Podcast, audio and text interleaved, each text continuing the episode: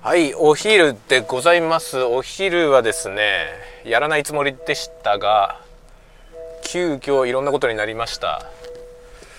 えーとですね全然今日はお休みのはずだったんですけど会社で問題が起きまして僕が行かないと解決しなくなったので今から出社します。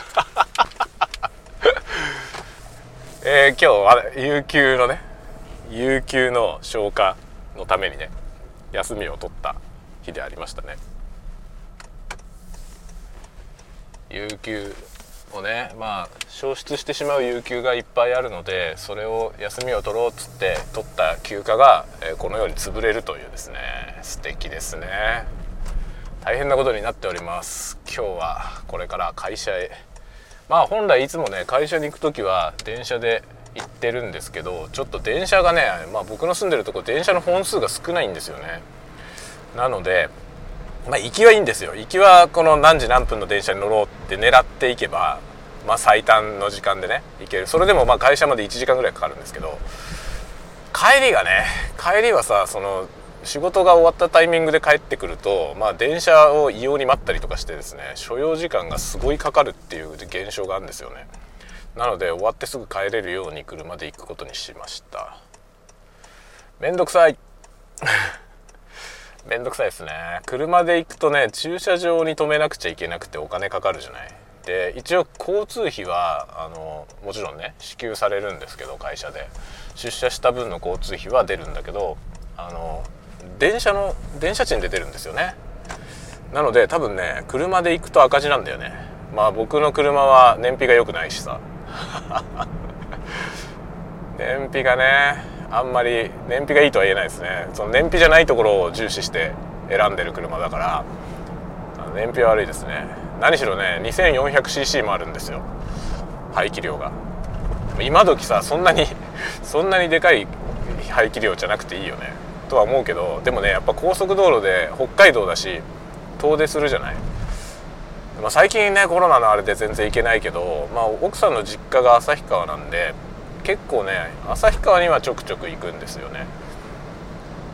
でまあね、えー、百何十キロか旭川まで140キロぐらいですかね。のドライブが割と頻繁にあるのでまあ排気量がでかい方がですね楽なんですよね高速道路。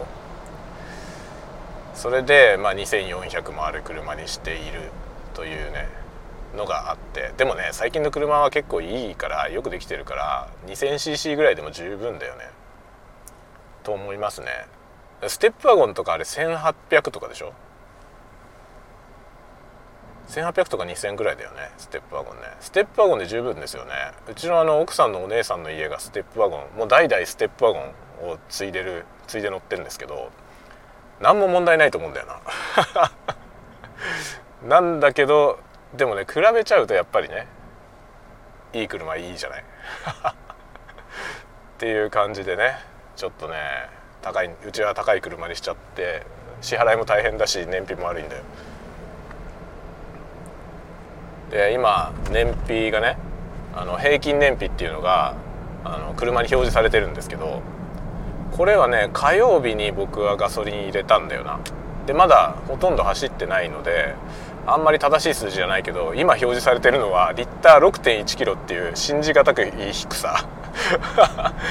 実際はそんな低くないですね。この車は多分ねリッター9ぐらいは出ます。でも1 0キロは怪しいね。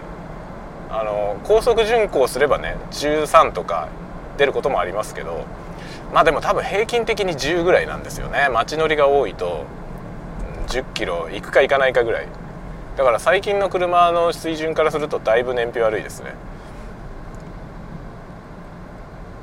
まあ同じ型のねあの同じ型っていうか同じ車種のあのハイブリッドもあるんですよ。でハイブリッドは燃費はもちろんいいんだけどあのハイブリッド車はね二輪駆動なんですよね。でまあ僕北海道なので、まあ、寒冷地雪のね雪の中走るじゃない冬場。って考えるとねやっぱ 4WD の方がいいなっつって4駆を選んで、まあ、4駆を選ぶとハイブリッドが選べないからこうしょうがないんだよね。しょうがなくガソリン 2400cc のねガソリンエンジンというね感じの車に乗ってます。でも多分ね僕が思うにあのガソリンエンジンの車に乗るのはこれが最後なんだろうなと思ってますね。この車去年買ったから多分10年は乗ると思うんですよね。10年乗ったらね、まあ、今ほぼ10年後じゃない？2030年とか2030年代とかなったらもうなんかガソリン車とかってないような気がするんですよね。完全に撤廃できるかは分かんないけどでも大幅に減ることは間違いないですよね。と思っていてこの車が僕は内燃機関のエンジンに乗る最後かなって一応思ってはいます。エンジン好きなんだけどね。僕ねもともとエンジンが好きなんですよね。エンジンそのものが、まあ、車も好きだけど車が好きというよりもエンジンが好きなんですよ。だからあの船のエンジンとかも好きでね。まあディーゼルでもガソリンでも何でもいいんだけどエンジン内燃機関が結構好きなんですよね。だからもう環境のあれでね内燃機関の時代じゃなくなってきたからそれはちょっと寂しいですけどね。でももうねもう各社 EV だよね。ランボルギーニもなんか EV って言ってたもんね。EV 開発してるっつってね。ランボルギーニが EV の時代ですからね。そりゃもう一般の車は全部 EV になるっていう時代が来るんだよね。きっとね。でもさ環境問題ってことで言うとね今その排気ガスのことしか考えられてないけどさ。それだけじゃダメだよね実はね。だから電気自動車ってさその自動車自体が廃車になった時にあの有害な廃棄物がたくさん出るでしょ。それのことを考えなきゃいけないよねきっとね。そのね排排ガスの規制の話とかそういうなんかねあの環境問題はさそのガソリンの化石燃料のその枯渇の問題とねその排気ガスの問題ばっかりが取り沙汰されるけど実はそれだけじゃないですよね問題はね。これどっちから行くのが早いかな。ここがちょっと考えもんなんですよね。どっちから行くのが早いだろうかな。ここ運命の分かれ道なんだよな。まあここで左折しよう。これが吉と出るか京と出るか。こんな時間に移動すること珍しいからね。平日のお昼じゃん今。こんな時間に車で走ること珍しいのでこのぐらいの時間帯のその道路状況とかよく分かんないんですよね。なのでどっちの道が空いてるかとかよく分かんないままに賭けに出ました。今ねあの燃えれ沼公園のところを走ってますね。燃えれ沼のあのでかい山がもう雪がほとんど溶けて芝が見えてますね。知ってますか？燃えれ沼公園。すごい綺麗な公園。札幌のね郊外の方にあるんですよ。ちょっと不便なところにあるんだよね。だから観光で来て燃えれ沼公園に遊びに行くっていうのはあんまりもしかしたらしない人がね多いかもしれないですけどちょっとおすすめではありますね、ま、2回目？札幌来る2回目であればあの足伸ばしてみてほしい公園ではあるな。そのうちあれですねもうちょっと雪なくなったらあのパブリック ASMR で僕あれですねあの360度のあのマイク買ったからさ。本当はカメラもあるといいんだけどねマイクだけでとりあえずマイクと GoPro であのお散歩 ASMR の動画を作ってアップしますね。燃える公園歩いて。とってもいい公園なんでちょっとね燃える公園のパブリック ASMR を やろうかなと思っています。お楽しみに。もうちょっとねもうちょっと雪なくならないとまだ歩けないと思うんだよな。その山の山肌の雪はだいぶなくなってるけどまだね多分地面はねひどいことになってるからダメだろうなと思いますね。まだまだまだちょっとねお散歩 ASMR やるにはって感じですね。いや今日はせっかく物が届いたのにまあ受け取りはできたけどね。受け取りはできたけどそれでね今日長男がさ学級閉鎖で今日が年度末の最後のね給食だったんですよ。でその最後の給食が食えなくなったことを非常に彼はですね憤っておりました。それでまあコロナのね誰かコロナ陽性者が出たことによる学級閉鎖なんで「誰だよ!」っつって 言ってましたまあ誰だかこうねあの分かってそうやってね責められたりしないように誰か分かんないようにこう伏せられてるんですけどねで彼のクラスは今回4回目なんですよ学級閉鎖が。今日今日ね4回目にしてそのね最終日の給食がなくなったことを初めて彼は怒っていましたね それまでの学級閉鎖では別にあんまり文句言ってなかったけどね。今日はもう最後でねしかもねなんかスモークサーモンが出る出るらしかったんですよね今日の給食。で彼はスモークサーモンが大好きなんですよ。それでスモークサーモン食えなかったことをねめちゃくちゃ怒ってました。笑えた本当誰だよっつってちゃんとマスクしろとかっつって 言ってました。もう超ウケる。そうね。そんなような感じだったんでいやねそういう彼がねそのお昼ご飯のことに関してそうやってね残念がっていたから、まあ、今日はじゃあねあのよくねマクドナルド食べたがるからじゃあ今日父さんと2人だしマックでも食べるかって言ってたのよ。そしたらさ急に会社行かなきゃいけない羽目になって マックでも食べるかもぶっ飛んじゃったんですよね。申し訳ないっつって。で結局カップラーメン食ってきました今2人で。ね給食が食えなくなりマックも食えなくなりカップラーメンになるというね悲惨な悲惨な流れでもう彼はねへこんでました。申し訳ない。申し訳ないなと思いながらもね僕はまあ仕事が急に会社行かなきゃいけないって話になっちゃったからさ。こういうのが困るんだよね。同じ仕事できる人がね、えー、もうちょっといてくれると別に今日は僕休みだからさ休みなんで他の人にお願いしますってできるんだけどさ。これがねそれでね僕もともと来週の月曜日出社する予定なんですよ。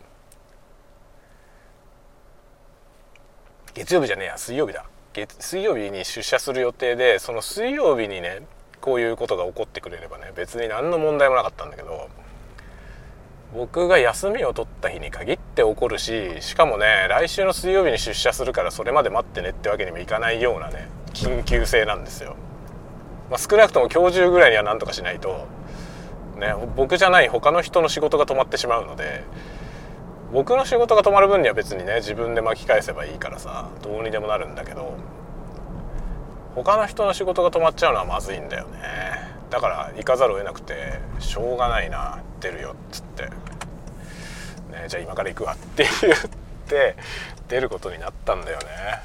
最悪ですね本当に。でまあねせめてじゃあ車で行こうと思って。ちょっとねひとしきり悩んだんだよな。あの電車で行けばさ本読みながら行けるじゃない。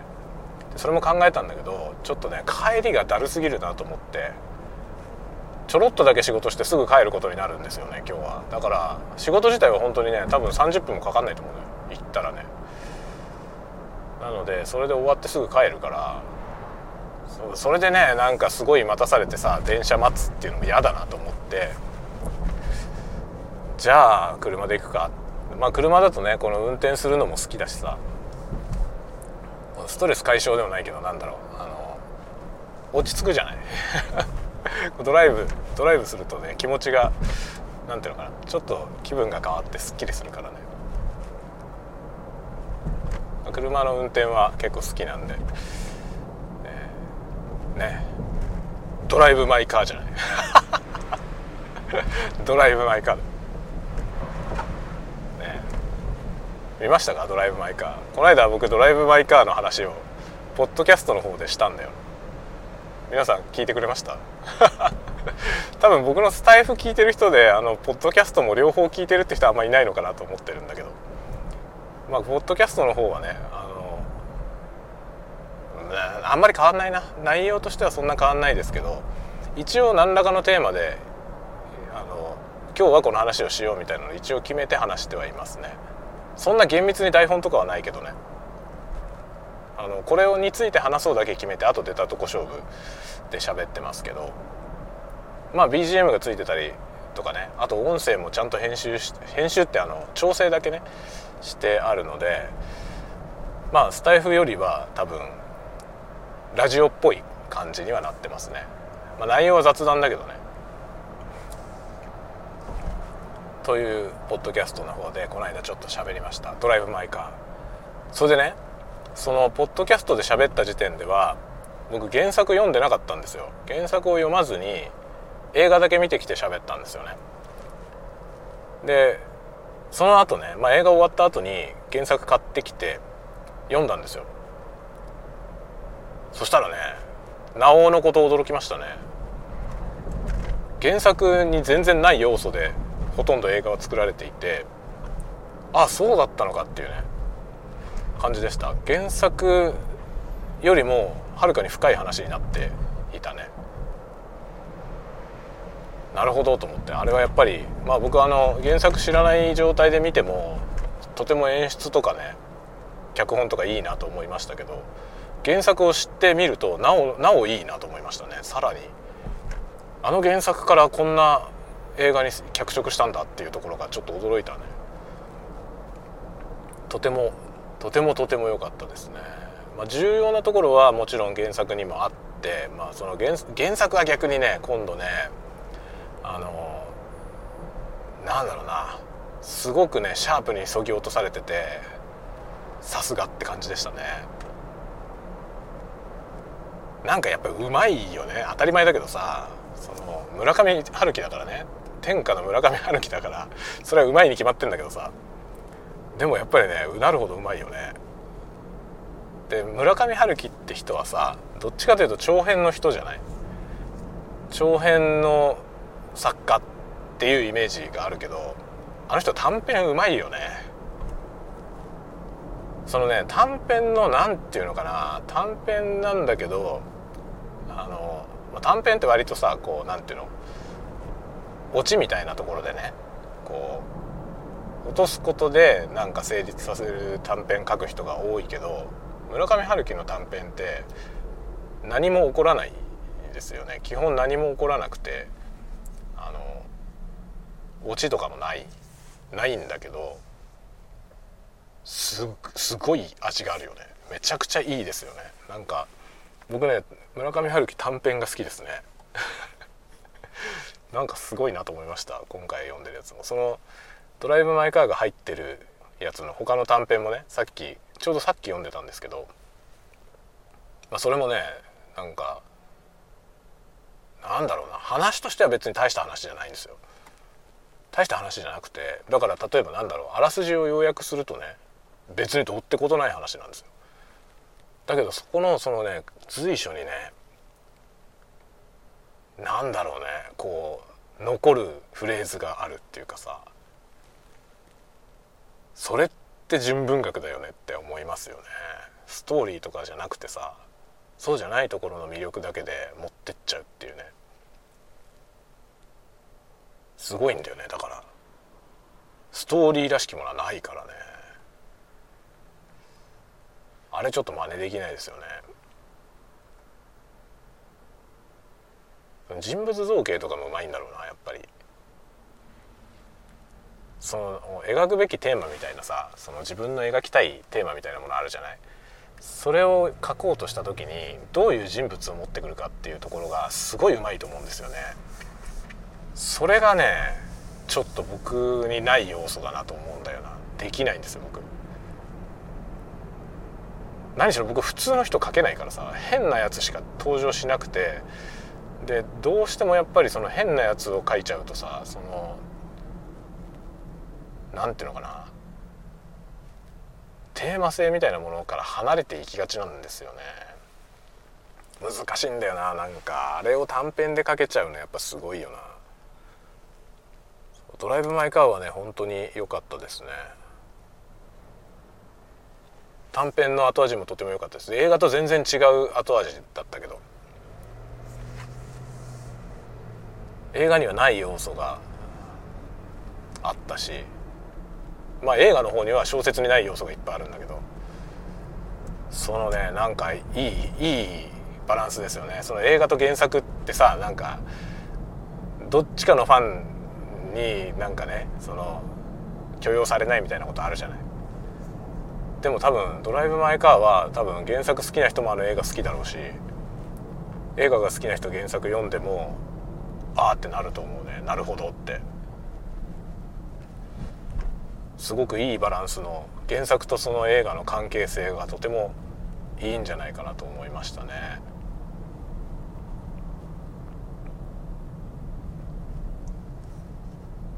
しかしねなんだろうねそのそのさ短編集が「女のいない男たち」っていう短編集なんですけどなんだろう面白いよね そのその持っていきようが面白いよね。女のいない男たち。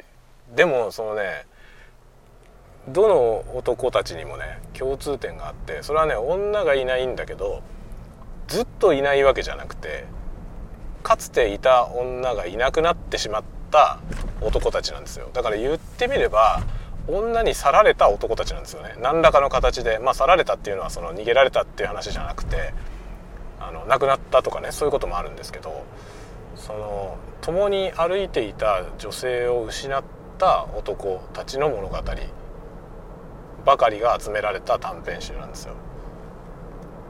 その着眼がすごいよね僕はそういうふうにして考えたことはないからねあの僕はまあ自分は男性だけどちょっと一般的なその男性像みたいなものの真ん中からだいぶ離れてるっていう自覚が あるんですよ。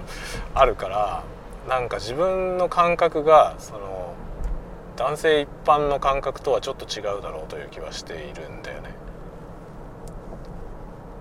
でもそういう僕でもある程度わかる話なんですよ。その村上春樹の書いてる話はね。僕自身はそのなんだろう登場する男たちのどの男とも全然違うんだけどね自分自身は。なんだけどなんか妙にね分かるところもあるんですよね。それがうまいんだよねだから要は。それってうまいってことだよね。共感できる人物を描いてるってことなんですよね。それはすごいよね。僕のようななんかさ標準からだいぶ外れた人でも共感できるってことはすごいよね。と思いましたなんか。それをねしみじみ読んでて思った。なんかどうってことない話なのよ書いてあることは。だからそのねどうってことない話なのに何がこんなにいいんだろうと思いながら読んでるわけよね。だからすごいよね本当に。ああいうのが本当にうまいあの作家だと思うな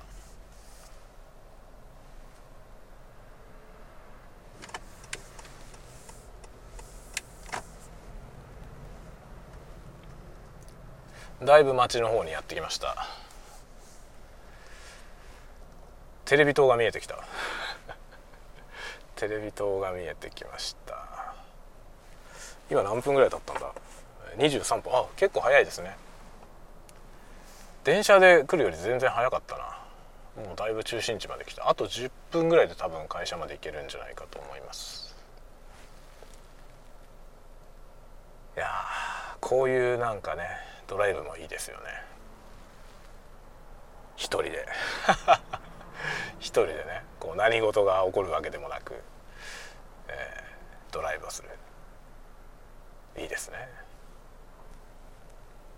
こういう時間が減っているよね。あの結婚して以降。昔はねほんと独り者の時はもう僕はあの独り者の時は神奈川に住んでましたけど神奈川に住んでた頃は本当ね夜な夜な車で一人でね走ってましたね。昔あのそれも小説に書いたことあります。あの東京ノスタルジアって名前で今多分どこだっけ？格読む？格読むに上げてたかな？上げてるような気がするんですけど格読むかノベルデイズに上げてると思うんですけどあの東京を舞台にした90年代の東京を舞台にしたその短編短編の連作みたいなやつを書いたんですよね。でそれのねあのミッドナイトランっていうやつがほぼ実話です。実話ベースのフィクション。まあフィクションっぽくまとめてあるけどほとんどあの僕の実体験を書いた話ですね。ああいう感じでその夜中にね一人でずっとさ都心をぐるぐる走って帰ってくるみたいな。1時とか2時とかに出てってで3時4時ぐらいに帰ってくるみたいな。そういう2時間くらいね走ってくるみたいなことをねよくやってましたね。真夜中。真夜中。真夜中の都心ってさすごく本当に全然違う顔になるんですよね。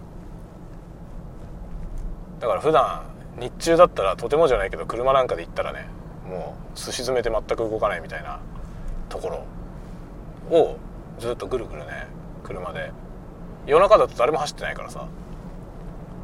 で結構片側5車線とかでその片側5車線のうちの左3つが左折レーンだったりとか無茶な交差点結構あってそれって日中にそこに並んじゃってるとさ気づいた時にはもう出られないのよね。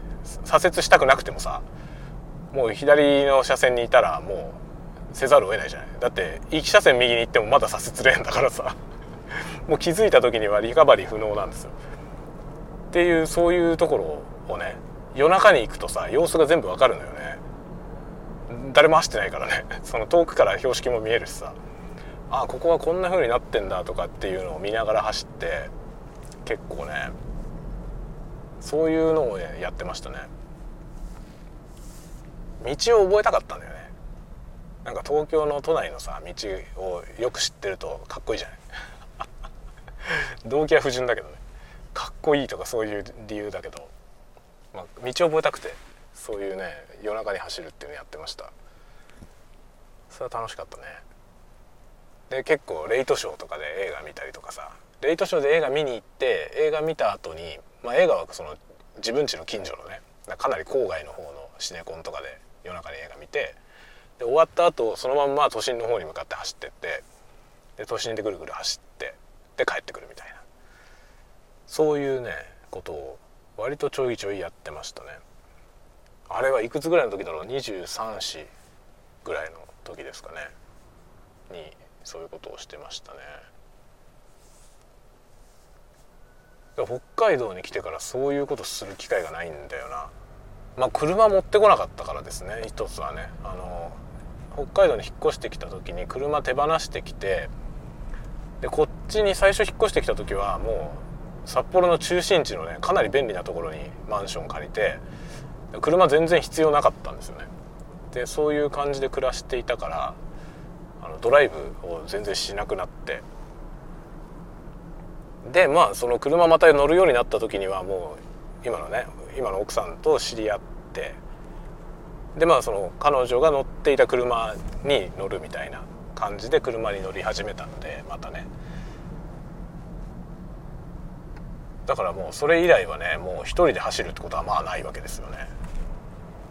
だから今は本当に一人で走るのはこういうイレギュラーが起きて一人で会社行かなきゃいけない時ぐらいだよ。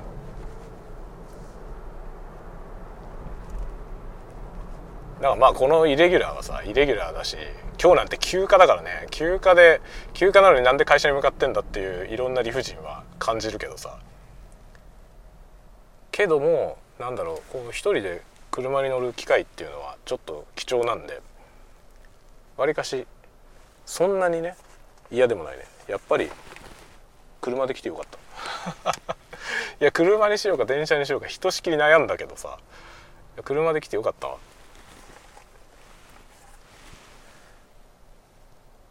今ね、えー、ほんとテレビ塔のすぐそばまで来ましたね。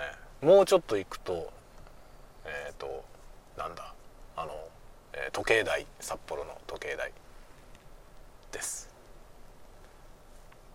今ねここはねあの劇団四季のね札幌の劇団四季のシアターがあるんですけどその劇団四季のシアターのすぐ裏ぐらいに今いる。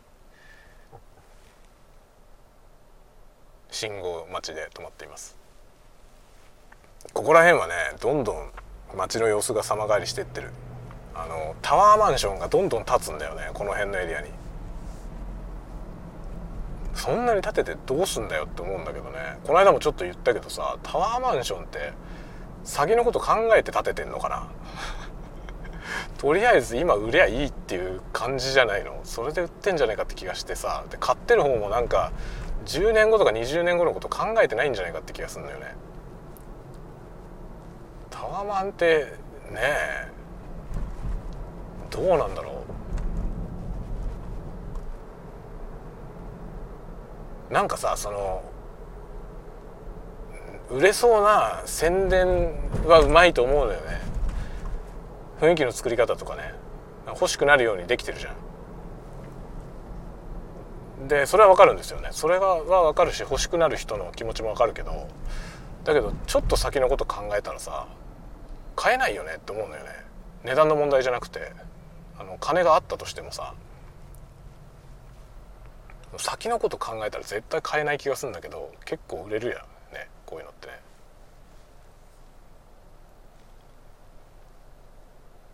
いやタワマン。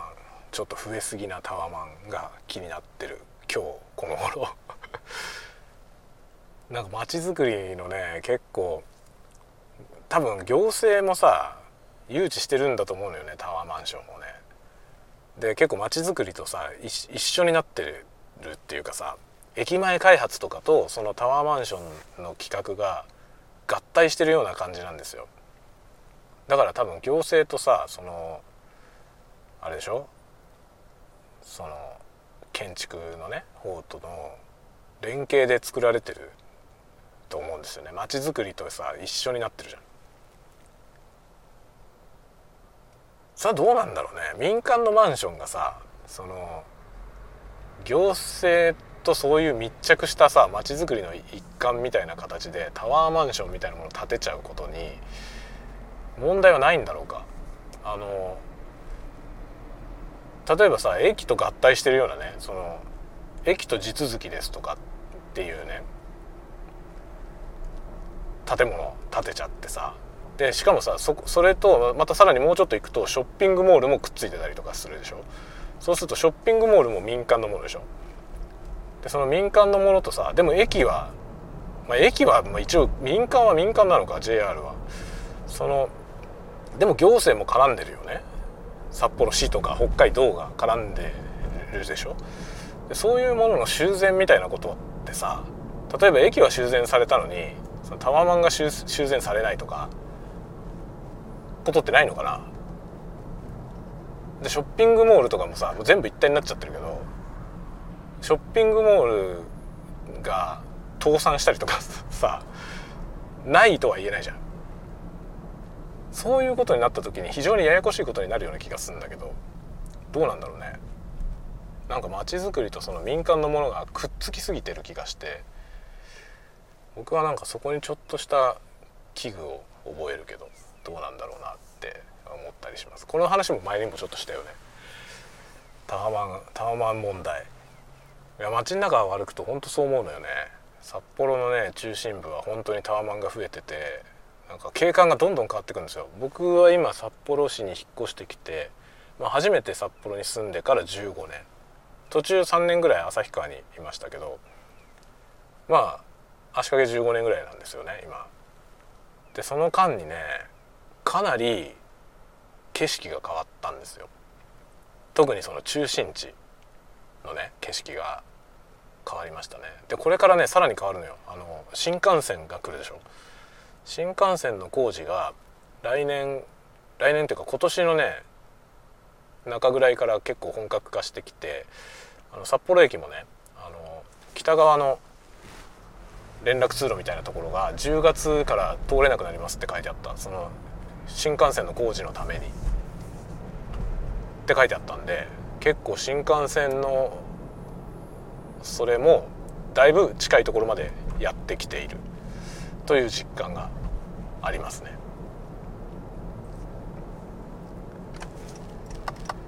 さてと会社の近所まで来ましたよ。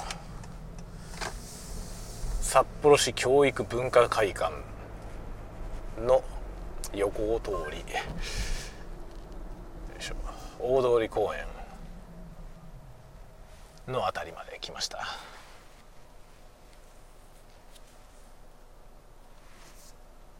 まあ会社はね結構大通公園の近くにあります。僕の勤めてるとこは。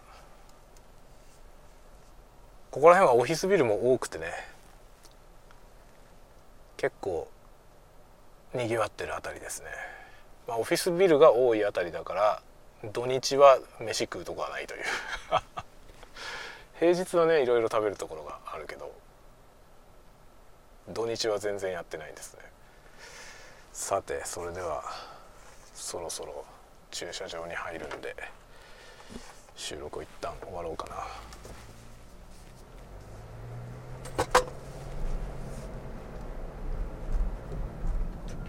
収録を終わる前にスマホが下に落っこちた気がする。